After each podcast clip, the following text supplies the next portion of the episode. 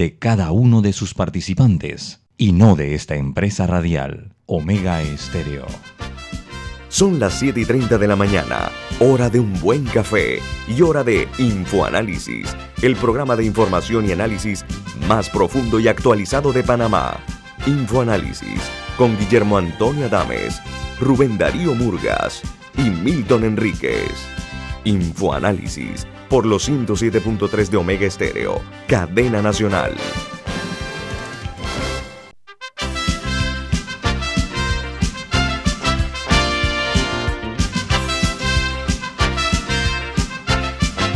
Muy buen día a todos.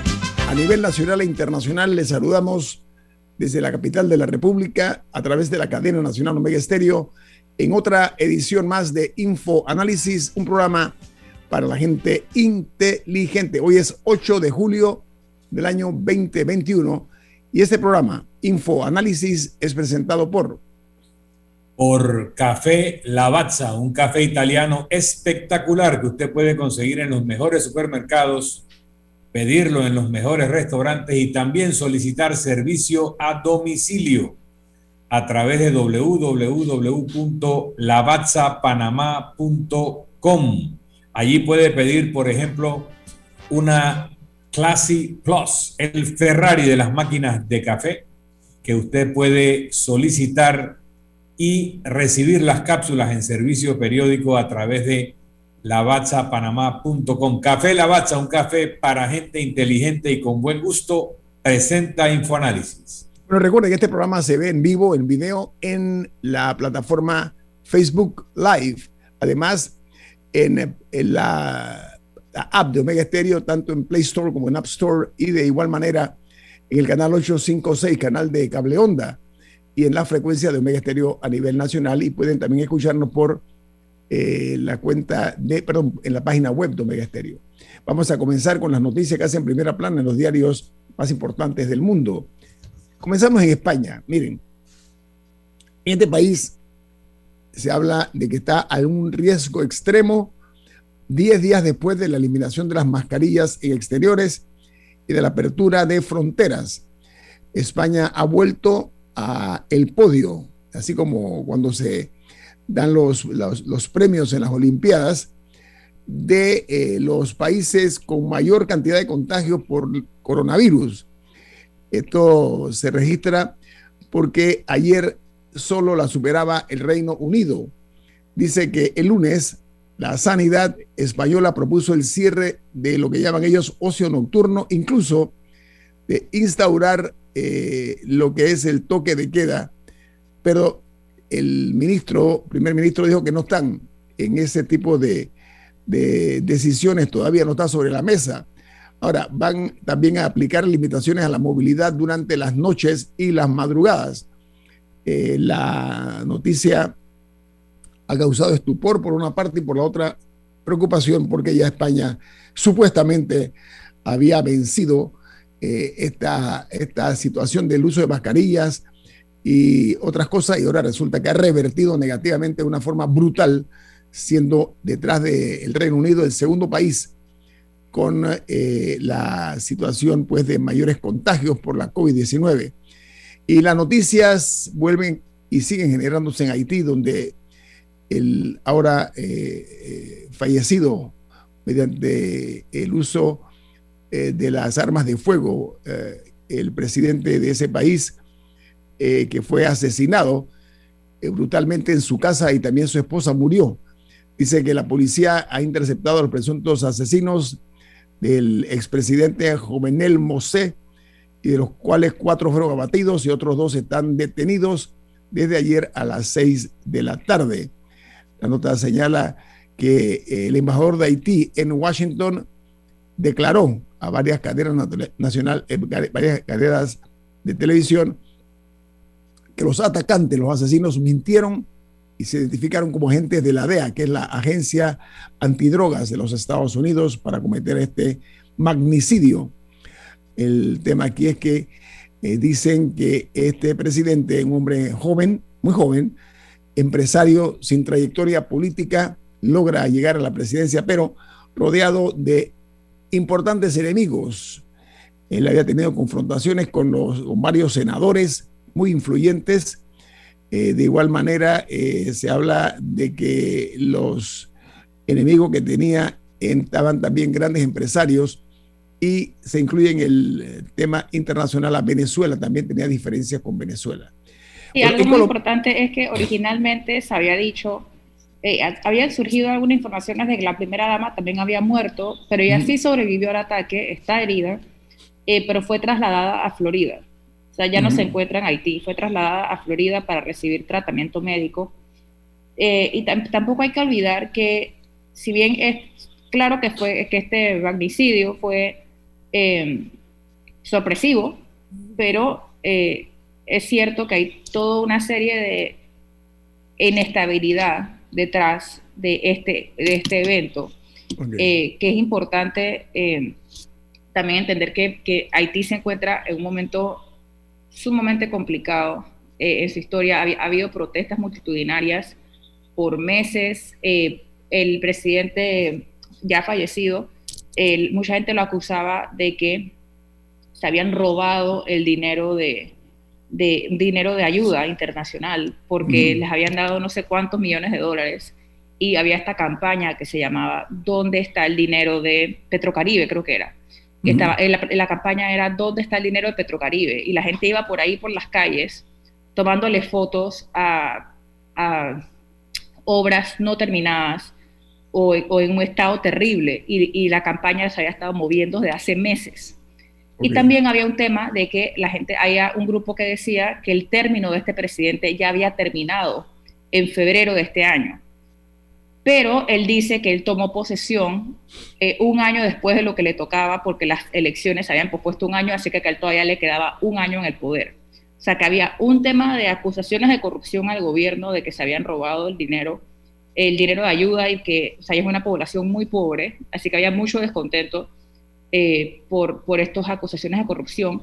Por otro lado, está, está la inestabilidad política permanente que ha tenido Haití, y tercero, que había un tema de que había un sector de la población que exigía su salida, porque decía que su término ya había terminado. Okay. Eh, pero él insistía en que le quedaba un año porque él había tomado posición un año después de lo que le tocaba. Entonces, eh, nada de esto justifica para nada el, el, magnicidio, pero es importante saber que había, que no fue sorpresa en medio de la, bueno, sí fue sorpresa en medio de la noche, pero que no fue un evento aislado, fue parte de, de una serie de problemas más grandes que estaban aquejando a Haití. Bueno, el principal titular de Colombia, en Colombia se ha dado una situación realmente inquietante. Dígase, Murgas. Es bueno que se sepa que Haití fue uno de los primeros países en, lograr la independencia en América Latina. Y no es justo que a estas alturas del, pleito eh, Haití se haya dado un caso bueno, la principal noticia en Colombia, el principal titular, es que ayer las autoridades de salud reportaron 24.224 casos nuevos de la COVID-19 y eh, lleva acumuladas 353 eh, muertes solamente ayer, en las últimas 24 horas. En eh, Colombia, el total de personas fallecidas asciende a 110.019 los casos activos ya están por el orden de los 116.093 y el acumulado de los, de los colombianos contagiados asciende a 4.142.384 personas. Mientras en Costa Rica, la cuenta regresiva de inmunidad de rebaño contra la COVID-19 se atrasa todavía más y está ya en 405 días, cuando hace una semana estaba a 306 días se atribuye esto a la producción baja en cuanto al ingreso de dosis de vacunas al país, que ha incluso eh, provocado un 26% menos de, eh, de vacunados en los últimos días.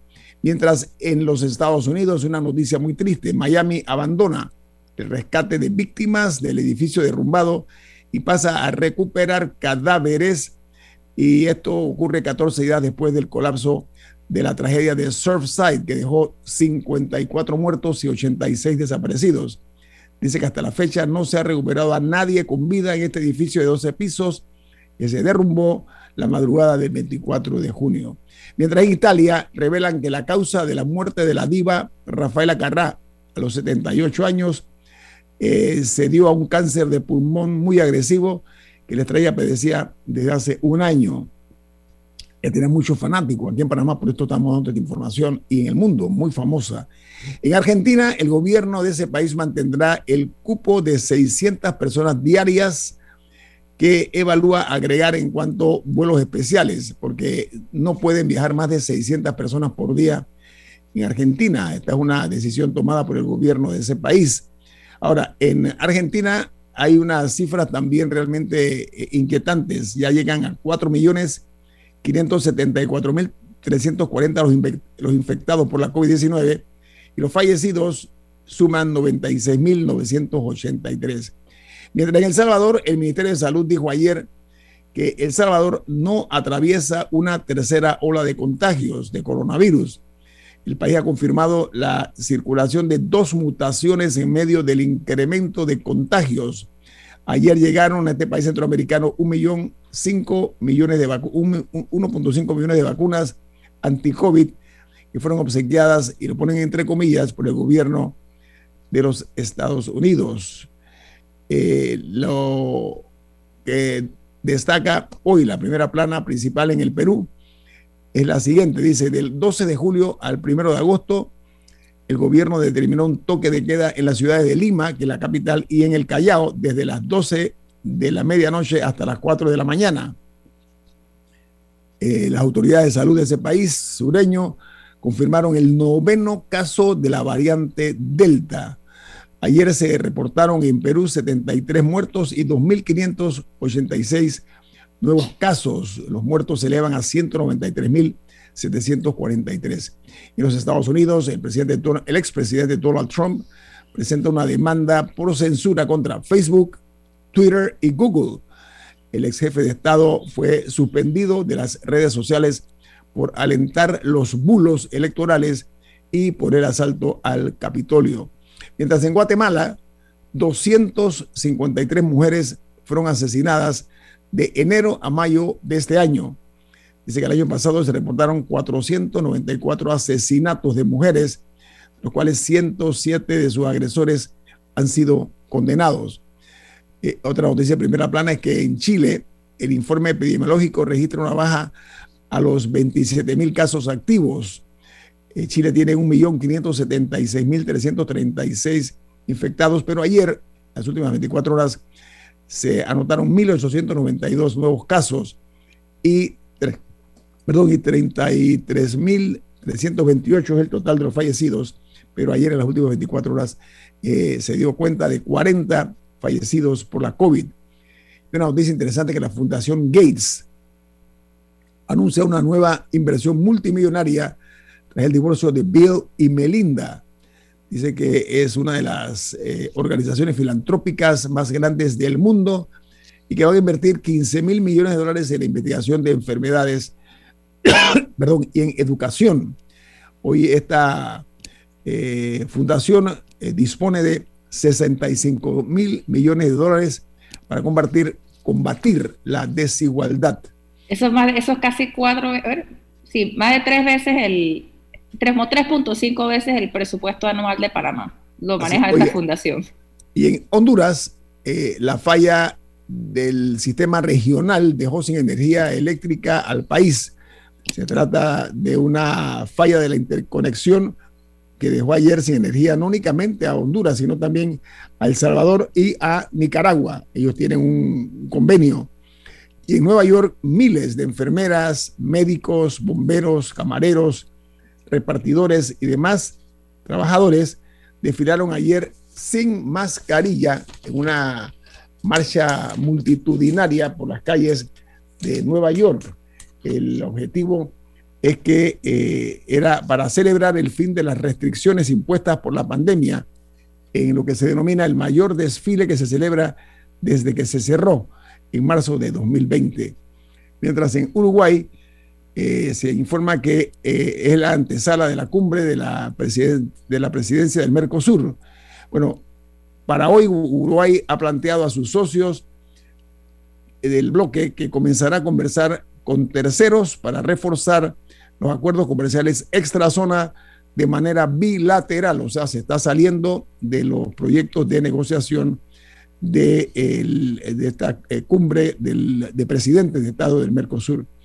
Y cierro con una nota que dice eh, que a pesar de, que, de tener una de las mayores disponibilidades de vacunas que cualquier otro país, la campaña de inmunización de los Estados Unidos ha disminuido, mientras aumentan rápidamente los casos de COVID-19 y la variante Delta se vuelve predominante en la producción de las vacunas, están estancadas, según dice la CDC. Vamos al corte comercial. Esto es Info Análisis, un programa para la gente inteligente.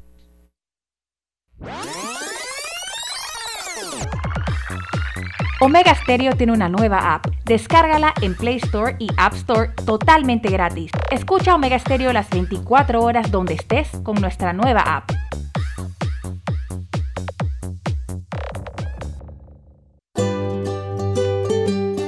En la vida hay momentos en que todos vamos a necesitar de un apoyo adicional. Para cualquier situación, hay formas de hacer más cómodo y placentero nuestro diario vivir. Sea cual sea su necesidad, en Hogar y Salud los apoyamos haciéndole la vida más fácil, porque contamos con la experiencia necesaria para recomendarle lo que usted necesite. Recuerde, Hogar y Salud les hace la vida más fácil. Visite nuestras nuevas sucursales en Villa Zaita al lado del Super 99 y en Cativa Colón al lado del Super Extra. Estamos abiertos en todas nuestras sucursales del país y le hacemos su entrega de forma gratuita en Panamá Centro. Para mayor información, puede consultar en Instagram y Facebook. FID Cleaning Services Panamá, especialistas en limpieza comercial con más de 15 años de experiencia. Nuestro personal debidamente capacitado le atenderá todas sus necesidades. Utilizamos productos biodegradables. Nuestro plan de limpieza ofrece valores agregados como atención a gerencia, ejecutivos y nebulizaciones Llámanos al 360-3429 o escríbenos al 6302-9775. 6302-9775. Síguenos en nuestras redes sociales, arroba FYD Panamá. En este tiempo hemos visto de todo. Negocios que se reinventaron para seguir adelante. También nos aburrimos. Pero creamos nuevas formas de divertirnos.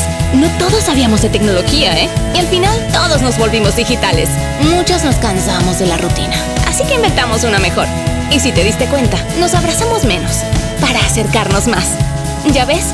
Lo que antes era difícil, hoy es posible. Por eso en Claro seguiremos trabajando para que sigas conectado.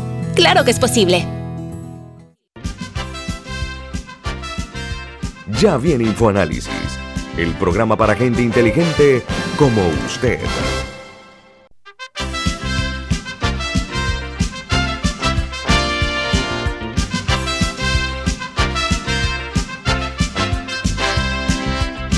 Bueno, antes de entrar en materia, eh, voy a informarles que lamentablemente Panamá superó los 411 mil contagios y llega ya a un total de 13.540 casos activos y 8 defunciones el día de ayer. Eh, el registro oficial del Ministerio de Salud es de, como dije, 411.226 contagios, 6.599 fallecidos y eh, más de 1.044.000 vacunados son los que eh, se registra por parte de las autoridades de salud. El tema político en Panamá, yo diría que se está escuchando el silencio que provocan lo que se denominan el choque de mensajes de líderes de diferentes partidos, comenzando por el PRD, ahora se conoce también otro del cambio democrático, y eh, eh, también comienza eh, a tomar un poquito de, hacer ruido un poco el expresidente Juan Carlos Varela en el Partido Panamista. Eso indica que no están exentos de diferencias que más o menos llevan a pensar que es una disputa por cotos de poder dentro del partido, lo cual en la política panameña se ve como algo normal. sin embargo, pues estas confrontaciones llevan a pensar que puede alterar el pulso de, lo que es el quinquerio, ¿no? Lo pongo sobre la mesa Milton, Rubén y Camila. Bueno, yo quería comentar. ah, perdón, adelante, Rubén. Yo, yo, creo que uno de los, de los dramas de los partidos políticos en Panamá ha sido el, el crecimiento descomunal de adherentes, de que todos los partidos pelean por ser eh, mastodontes de la política panameña. Y eso le ha hecho daño a los partidos. Eh, yo recuerdo eh, cuando en 1964 se da el, 9, de enero, los dos únicos partidos que apoyaron la, el rompimiento de, relaciones con Estados, con Estados Unidos que hizo el presidente Chiari fue el Partido Demócrata Cristiano y el Partido del Pueblo, que era el Partido de los Comunistas, que era un partido ilegal. Por cierto, que eh, la legalidad los mató, porque una vez que, lograron inscribirse, desaparecieron. Pero, pero eso era ejemplos bonitos de lo que era la política eh, panameña. A, Nulfo Arias, eh, nadie le discutía que el partido panameñista, para poder que existiera, tenía que tener el, el, aval del doctor Arnulfo Arias, por más que estuviera en el sitio. Y los militares se dieron cuenta de eso y, nunca eh, intentaron eh, eh, hacer, hacer un, partido con, con, ese nombre. Esa, esa, observación histórica me parece interesante, Rubén, pero yo quisiera aprovechar el tiempo para que hablemos del momento político en Panamá, porque ah, ya se escuchan los motores y quiero explicarme todavía mejor. La conducta antiética de algunos políticos resalta, eso primero que todo, pero es absolutamente aceptable el hecho de que hayan disputas internas. Lo que pasa también que hay que observar eh, a qué niveles se está llevando Milton. Tú ibas a, intervenir al respecto, diga. Bueno, a estas fechas en el ciclo político ya los principales partidos tenían definido su liderazgo, estaba bastante claro quién podía ser eh, o quién iba a ser el candidato presidencial de dicha organización, etc. En este momento en Panamá, ya los partidos políticos no representan opciones ideológicas o programáticas. Todos los partidos políticos inscritos legalmente, sin excepción, son vehículos de poder para producir beneficios económicos o proteger intereses económicos. Y eso no, no, no, no hay diferencia entre unos y otros ya, lamentablemente. Entonces, si analizamos la lista de partidos políticos legalmente constituidos, vemos que en el PRD hay una lucha de poder entre el vicepresidente Carrizo y el secretario general Pedro Miguel González, con un presidente Cortizo que observa y que se inclina por Carrizo, con un presidente del partido Benicio Robinson que acumula poder y se convierte en el factotum que decide o que decidirá hacia dónde se va a mover el partido, cada vez acumula más poder y la elección de Cristiana Adame es otra muestra de ello, con un partido cambio democrático en donde Yanivel Ábrego, que además de haber sido presidenta de la Asamblea, es la secretaria general del partido, pero se casó con el actual secretario general de la Asamblea Nacional, el perredista Kivian Panay, sobrino de Pedro Miguel González, y alinea 14 de sus diputados para apoyar el candidato del PRD a la presidencia de la Asamblea, e inmediatamente se reúne con el, el expresidente Ricardo Martinelli y contribuye a profundizar o a fijar la idea de que el apoyo de los diputados del CD tiene que ver con una reforma al Código Penal para favorecer al expresidente Ricardo Martinelli. Pero empiezan a cuajarse otras posiciones y un Rómulo Rux que está arrinconado y a quien le han puesto el reto de convoque una convención nacional extraordinaria a ver a quién sigue el partido. Y los que plantean el reto normalmente son personas que sienten que van a ganar la convención. Para, terminar el análisis de los grupos, en Molirena acabamos de ver la disputa entre Pancho Alemán y el diputado Tito Rodríguez. Rodríguez.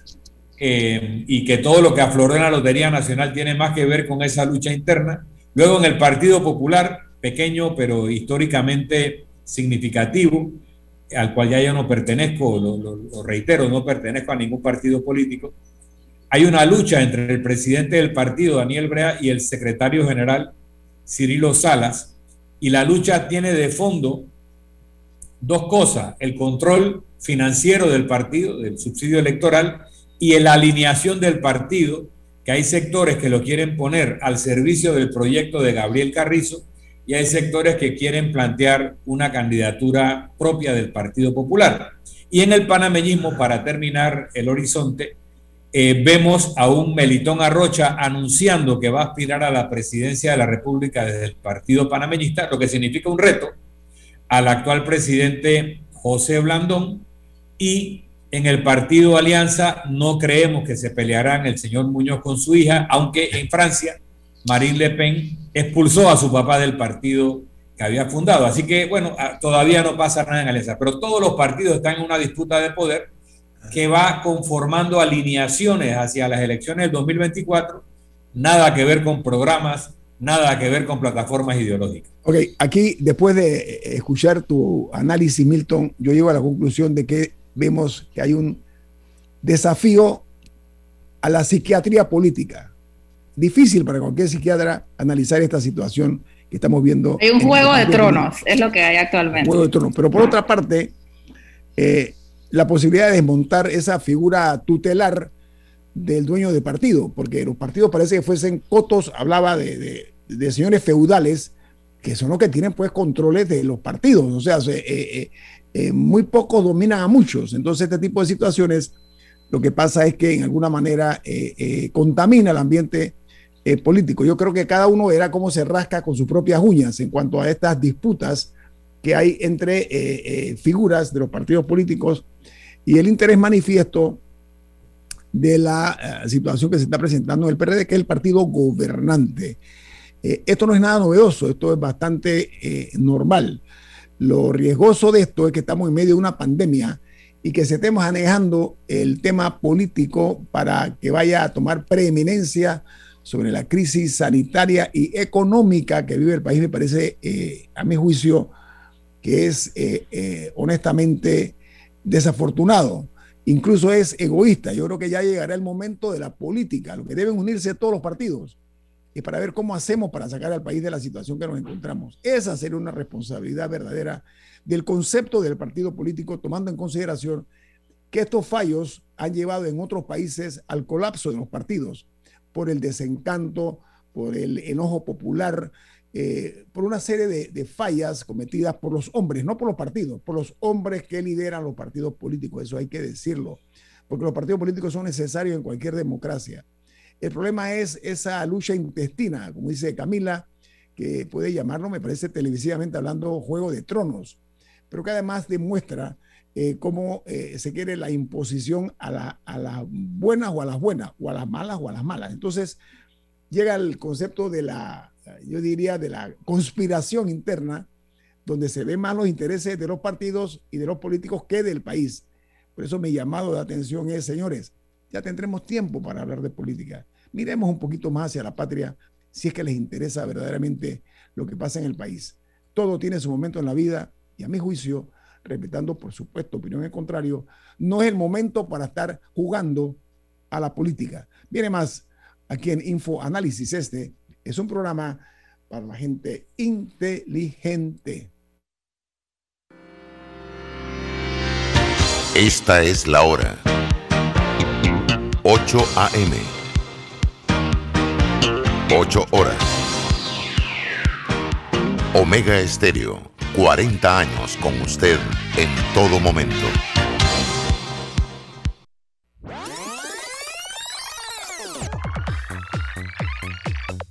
Omega Stereo tiene una nueva app. Descárgala en Play Store y App Store totalmente gratis. Escucha Omega Stereo las 24 horas donde estés con nuestra aplicación 100% renovada.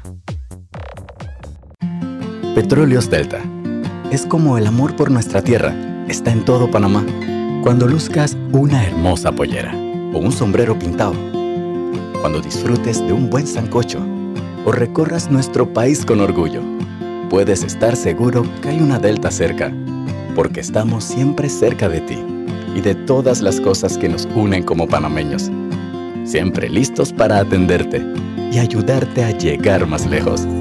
Delta Cobre Panamá ha contribuido a la vida de miles de panameños. Es la inversión privada más importante en la historia del país. Con su operación, dinamiza la economía panameña, activando diversos sectores nacionales y beneficiando personas en 22 comunidades vecinas, con mejoras en su calidad de vida a través de servicios básicos de electrificación, agua potable e Internet, mejores vías de acceso, capacitaciones, oportunidades de empleo y superación personal.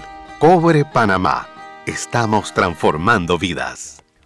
En Banco Aliado te acompañamos en tu crecimiento financiero. Junto a nuestras subsidiarias en Aliado Factoring, brindamos la liquidez inmediata. En Aliado Seguros te protegemos en tus proyectos. En Aliado Leasing equipamos tu negocio como lo merece. Y en Finacredit te apoyamos siempre. Banco Aliado, aquí estamos para ti. Síguenos en nuestras redes sociales como arroba Banco Aliado y visítanos en nuestra página web bancoaliado.com. Ya viene InfoAnálisis, el programa para gente inteligente como usted.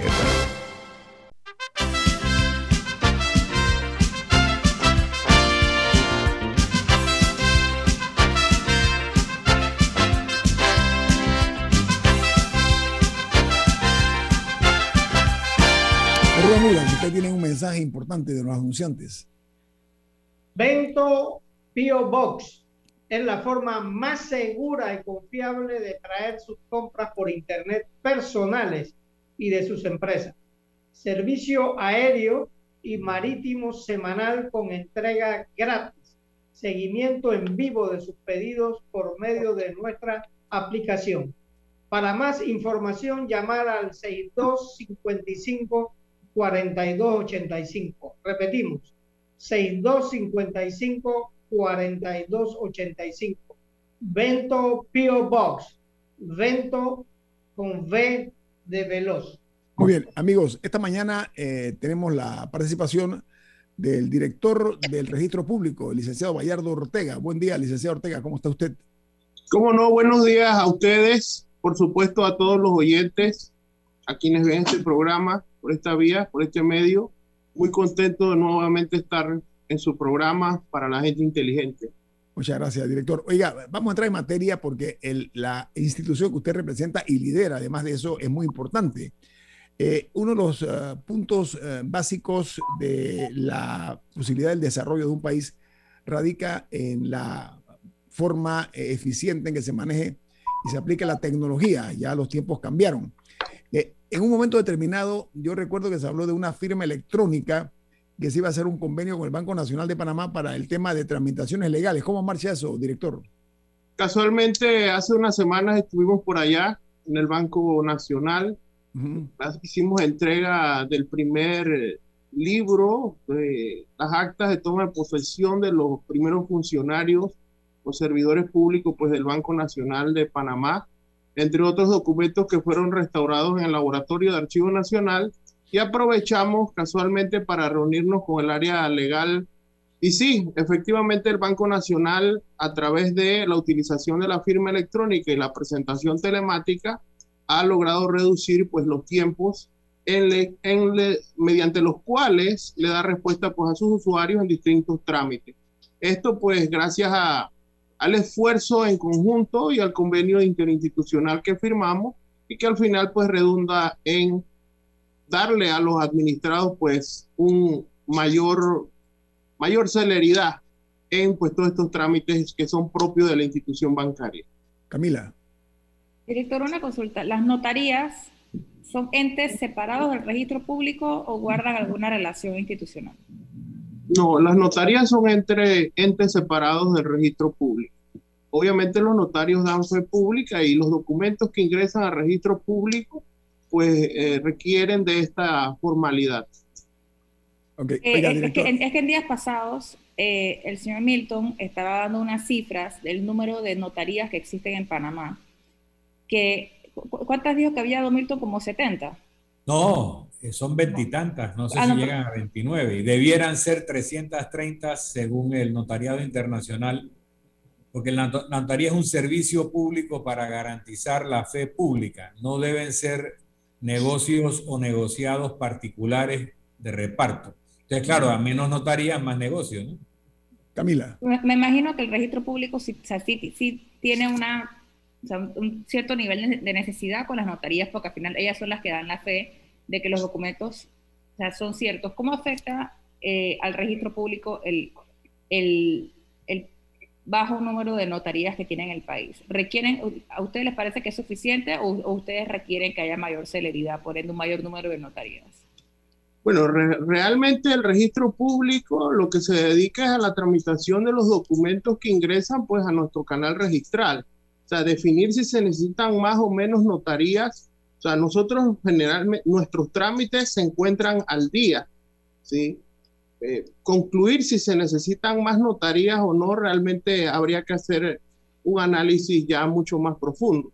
Nosotros en este momento lo que estamos haciendo es continuar con un plan de modernización registral que consiste en dos cosas, la actualización de nuestro sistema electrónico de inscripción registral, que, es conocido como el SEIR, y además de eso, el proceso de modernización y masificación de la firma electrónica calificada.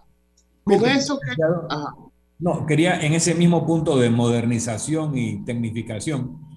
Hay una tecnología revolucionaria que probablemente cambie, eh, así como la Internet cambió el mundo, y esta tecnología que actualmente la mayor parte de la gente que conoce de ella la relaciona con las criptomonedas, no solo es para criptomonedas, se llama el blockchain. El blockchain es un sistema que garantiza la certeza de las acciones, ese es un mecanismo automático de fe pública. El registro público está estudiando eh, la utilización de herramientas tipo blockchain para garantizar los registros y la fe pública. Bueno, en este momento, nosotros, como les digo, estamos implementando nuestro plan de modernización. Por supuesto que lo que usted plantea forma parte de los temas que se discuten, pero en nuestra hoja de ruta está, y sobre todo producto de la pandemia, donde nos vimos abocados a buscar nuevas herramientas para la digitalización de los procesos, podemos anunciar al país hoy a través de sus programas que el registro público de Panamá se encuentra 100% digitalizado desde el 2 de julio, el pasado viernes.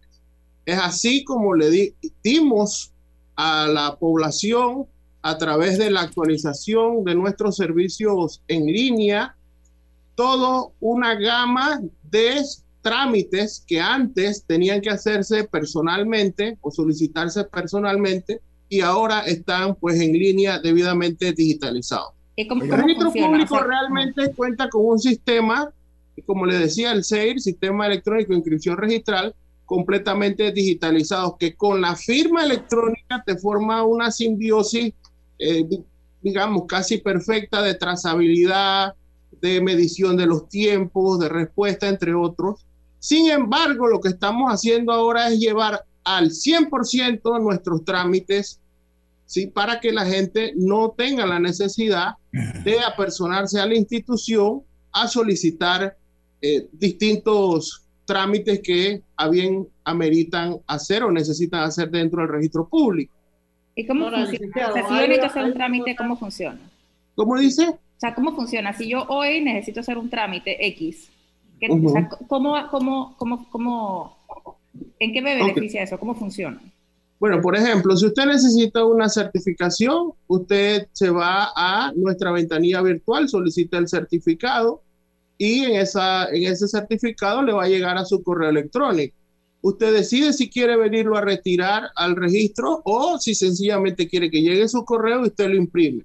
Porque ¿qué hicimos nosotros? Eliminamos el papel de seguridad que ya antes había sido, eh, los certificados en línea existían, pero entonces tú tenías un, un certificado que venía en un papel de seguridad que se imprimía aquí en registro, pero otros usuarios lo imprimían en papel simple. Entonces, en medio de la pandemia eliminamos ese, ese papel de seguridad y pues se reemplaza por un código alfanumérico y una validación QR. Entonces ya usted homologa ese estándar eh, y lo que logra es que el usuario no tenga que apersonarse a registro para solicitar un certificado que es muy requerido para distintos trámites en distintas instituciones. ¿no? ¿Y todas las instituciones saben eso? Porque pasó, ya casi terminando, porque nada, porque le pregunto porque la ficha electrónica cuando se instauró en la, la caja de seguro social, claro que fue un gran avance y se necesitaba, pero había gente que llegaba con su ficha digital a una, a una policlínica y siendo la ficha de la caja de seguros sociales decían, quiero la ficha impresa. O sea, como, ¿A dónde puede acudir una persona? O sea, las instituciones están anuentes y está garantizado de que si yo llego con mi código QR, no me van a decir, tráigame el documento sellado en papel de seguridad. No debe suceder. No debe suceder, pero tampoco le puedo decir que no sucede. Nosotros emitimos una resolución debidamente publicada en Gaceta Oficial que le da toda la validez a este, a este documento. Eso dentro de algunos de los, de los avances en materias digitales, pero también la presentación telemática. Nosotros logramos darle todo el flujo de carácter registral a la presentación de las escrituras públicas y poder darle en ese canal registral la debida inscripción de proceder, porque recuerde que nosotros tenemos el deber de calificar los documentos sin necesidad de que también los usuarios se apersonen al registro público de Panamá. Y esto que nos permitió en cuarentena, nos permitió realmente poder seguir operando sin la necesidad de que la gente pues, o, los usuarios asistieran a la institución personalmente. Rubén. Ahora, ¿qué, posibilidades tenemos de que Panamá vuelva a ser, eh, a ser un país eh, donde a los pobres no le cueste todo? Digamos, una, una señora que quiere aquí eh, legalizar, eh, decir que ella no tiene un préstamo, decir, eh, le, cuesta un dineral porque tiene que recorrer todas las notarías donde el servicio es gratis, donde lo hacen gratis, pero que los notarios eh, lo alargan innecesariamente.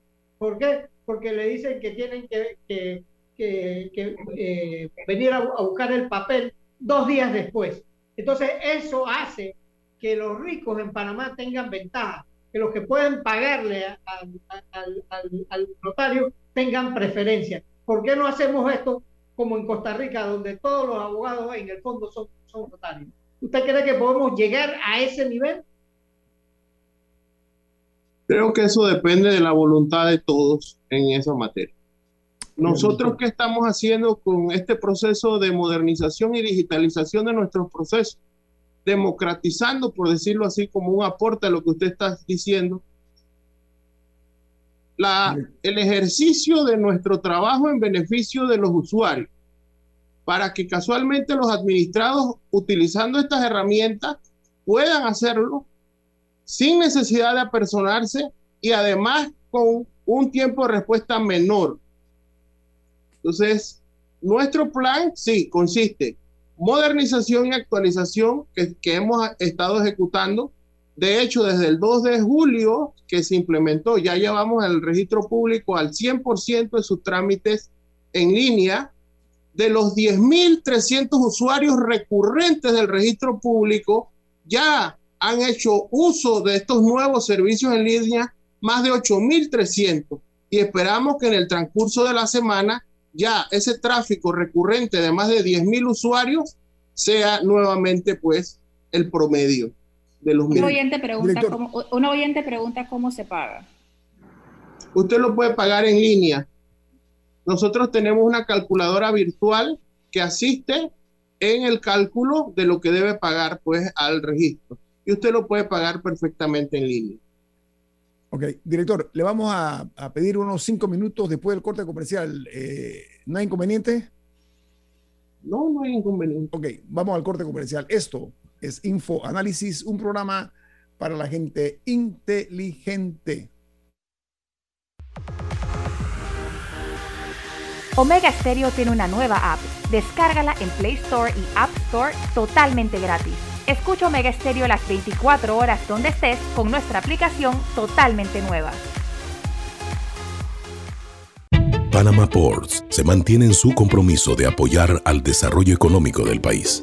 Hemos aportado en todos los sectores apoyando a las comunidades más vulnerables, dotando los hospitales, respaldando la vacunación masiva en el país y la de nuestros colaboradores, para brindar nuestra labor día y noche Para los próximos 25 años, se proyecta que Panama Ports realizará pagos adicionales directos al Estado por movimiento de contenedores de 24 millones al año y pagos en concepto de dividendos de 7 millones mínimos al año. Nuestra labor continuará para que en los próximos 25 años Panamá siga avanzando por un mejor mañana para todos los panameños. La nueva Ford Explorer XLT está preparada para cualquier aventura, con lo último en tecnología Sync 3, asistencia de manejo Ford Copilot 360, 7 bolsas de aire, transmisión de 10 velocidades, interior ajustable que brinda mayor espacio y confort para toda la familia. A solo 46,635 sin ITBMS. Ven a cualquiera de nuestras tres sucursales, Transísmica, Chitre y David, o llámanos al 229-9333. Ingresa a www.distribuidoradavidsa.com para que conozcas y codices ya tu nueva Ford. Ponte cómodo con un Explorer XLT. Inundado de papeles en su oficina. Gasta mucho tiempo buscando documentos y archivos. En Solutexa digitalizamos los documentos de su empresa y le proporcionamos un software poderoso y fácil de usar para que pueda organizar y encontrar esos documentos escaneados.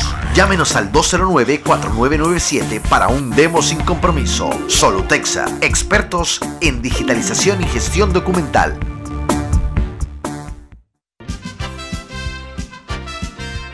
Ya viene InfoAnálisis, el programa para gente inteligente como usted.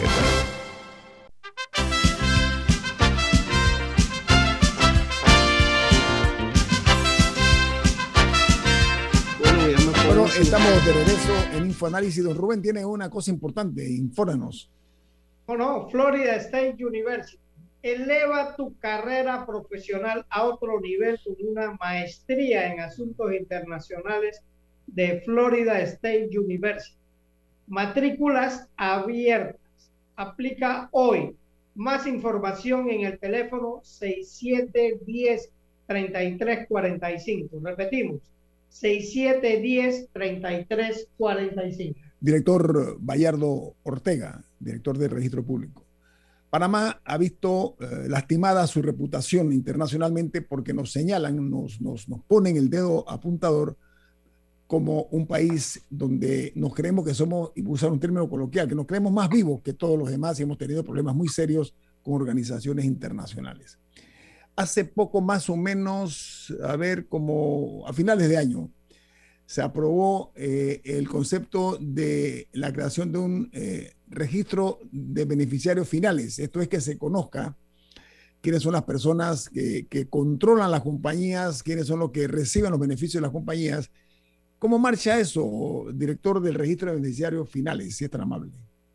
Bueno, eh, nosotros tenemos reuniones de coordinación, sobre todo con el Ministerio de Economía y Finanzas. Uh -huh hay una institución responsable de este tema, no es el registro público. En este caso también sostenemos reuniones con la Secretaría para la Prevención de Blanqueo de Capitales, entre otras instituciones, casualmente para abordar el tema que usted menciona en cuanto a la reputación que usted habla que fue afectada a nivel de país.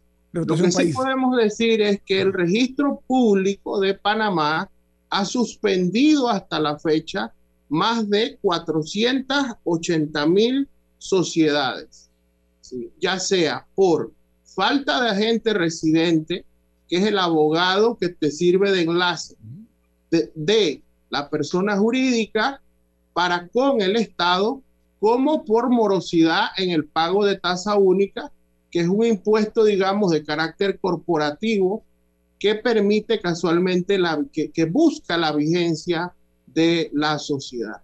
Esto es un avance importantísimo, toda vez de que se encontraba dispuesto en la ley 52 del 2016 y que requería de la ejecución de lo, de lo mismo, ya que muchas veces se crean leyes que al final terminan no aplicándose. Al inicio de nuestra administración y a través del decreto 905, el decreto ejecutivo firmado por el presidente de la República, finalmente se crea ese estatus de suspendido y hasta la fecha hemos suspendido más de 480 mil sociedades quedando vigentes 764.758 a la fecha. Ah, como un tercio. Activas. Mila. Activas. Un oyente pregunta, ¿qué valor agrega un notario al proceso de inscripción de una sociedad anónima? ¿No cree que se debe eliminar ese paso considerando que los agentes residentes tienen toda la información sobre los dueños de la sociedad? Pregunta un oyente. Bueno, es como decía el licenciado Milton, el notario da la fe pública, es un servicio público para dar fe pública. ¿sí? Ya entrar en el concepto de si deben ser eliminados o, no, pues me parece que es una decisión, es una opinión o una decisión que debe ser tomada como país y con la opinión de diversas entidades gubernamentales y por supuesto de la sociedad también, ¿no? Licenciado Bayardo Ortega, director del Registro Público, apreciamos muchísimo sus aportes y que tenga usted un buen día. Buen día a ustedes, gracias por permitirme estar en el programa La Gente Inteligente. Gracias, muy amable de su parte. Continuamos aquí, don Rubén. Usted quería tocar un tema. Eh, eh, ¿De qué se trata, por favor? Bueno, eh, yo, yo creo que casualmente este, este tema, Guillermo, nosotros tenemos que pelear, eh, desburocratizar el país. Eh, es una. Eh, ahí se está metiendo una. No, continúe, continúe, señor Morgan, continúe. Bien. Eh, tenemos que pelear para desburocratizar el, país. El tema de las notarías es una vergüenza que lo, lo, que está existiendo en Panamá, Guillermo todo se lo complicamos a los pobres. A, un pobre tiene que recorrer 15 eh, notarías para que certifiquen que él no, eh, él no tiene un caso, un caso pendiente. Y todo se lo hacemos difícil a los pobres. Eh, las personas que tienen dinero, que tienen mensajeros, que pueden hacer este, este tipo, se les hace, se les hace fácil. Pero una, una anciana tiene sospecha de que su, casa se la pueden estar vendiendo. Eh, y ella tiene que recorrer a pie todas las notarías de la, de la provincia de Panamá para que certifiquen eso. Entonces, este tipo de cosas que ya la han superado en Centroamérica, nosotros no la hemos superado. Y nosotros que somos un país moderno, que tenemos centro bancario, que somos la envidia de América Latina, está, eh, eh, eh, estamos en carreta en, este, este tema. Buen punto, Pero no hay quien se atreva, no hay quien se atreva porque todos los presidentes usan la figura del nombramiento de notario para, para cumplir compromisos políticos. Y esa es una maldad que le estamos haciendo a los pobres de Panamá. Camila. Estoy totalmente de acuerdo con, con el señor Murgas en la necesidad de, de desburocratizar eh, en parte sí, porque eso eleva los costos del diario vivir para muchísimas personas eh, en nuestro país eh, y también le quita mucho tiempo, porque no todo el mundo tiene, puede salir del trabajo para ir a hacer una gira en horas laborables de, de notarías para poder solucionar los problemas. Y además de que eleva los costos, también se presta, también se presta para corrupción, porque mientras más, más problemas hay, mientras más obstáculos hay en el camino, más probabilidades hay de un coge 10 dólares, pero pasa, ponme el sello o, o, funcionarios que exigen ciertos beneficios para apurar los procesos. Recordemos que el caso Blue Apple, por ejemplo, literalmente es sobre, eh, era sobre mover más rápido los, los procesos, o sea, para que sus pagos salieran más rápido, para que, para que su papeleo se moviera. Y si tener un Estado más eficiente reduce eh, las probabilidades de que se den estos intercambios no legales en el camino. Eh, el tema de las... Dicen que en Río Revuelto ganancia de pescadores. Muchos de estos sistemas que son francamente irracionales, no hacen sentido, hacen sentido para generar oportunidades de corrupción.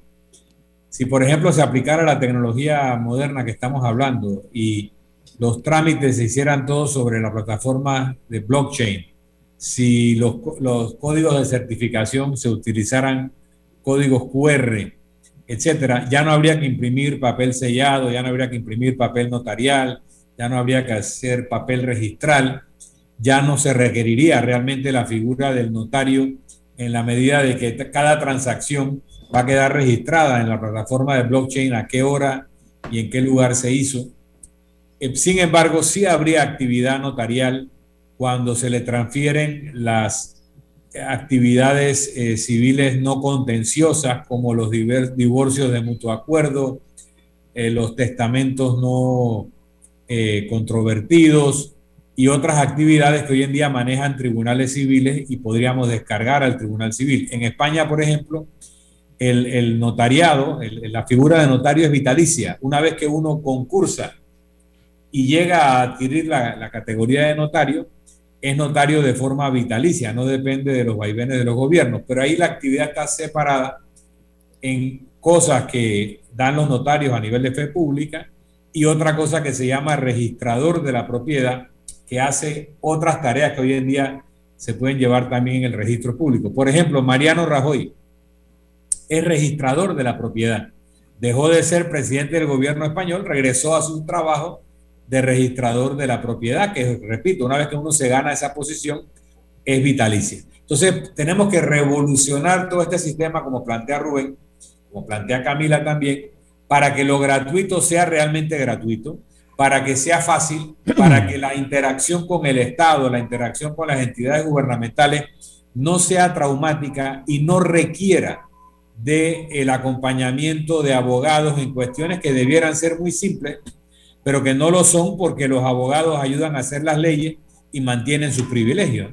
Ok, cuando hay, eh, eh, yo diría, encrucijadas históricas, como la que estamos viviendo ahora mismo, es el momento para tomar decisiones cruciales.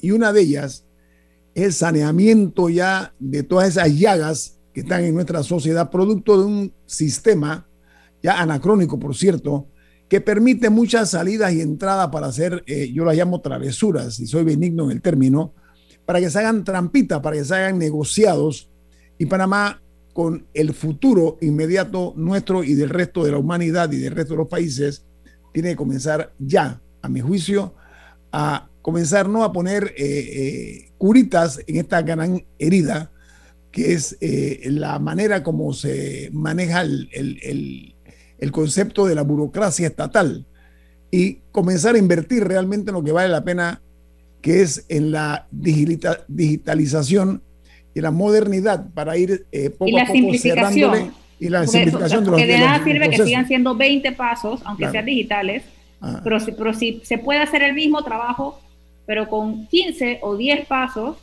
hagámoslo. Sí, yo lo que digo es que hay que dejar a un lado ya las banalidades de estar invirtiendo dinero. Yo veo que la Asamblea se gasta millones en A, el Ministerio de Seguridad millones en comprar en este momento.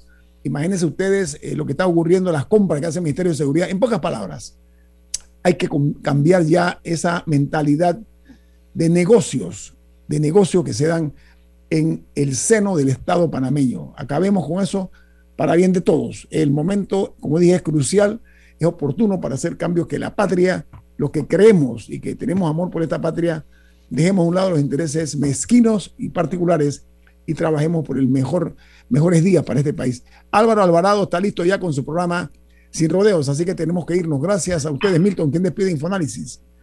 Nos vamos, pero lo hacemos disfrutando una deliciosa taza del café Lavazza, un café italiano espectacular. Café Lavazza un café para gente inteligente y con buen gusto. Despide Infoanálisis. Una vez más, reitero nuestro sentido de agradecimiento. Milton, nos vamos. Y nos vemos. Ha terminado el Infoanálisis de hoy. Lo esperamos mañana, de 7 y 30 a 8 y 30 de la mañana, para compartir la información y el análisis más profundo e ilustrado de Panamá. Infoanálisis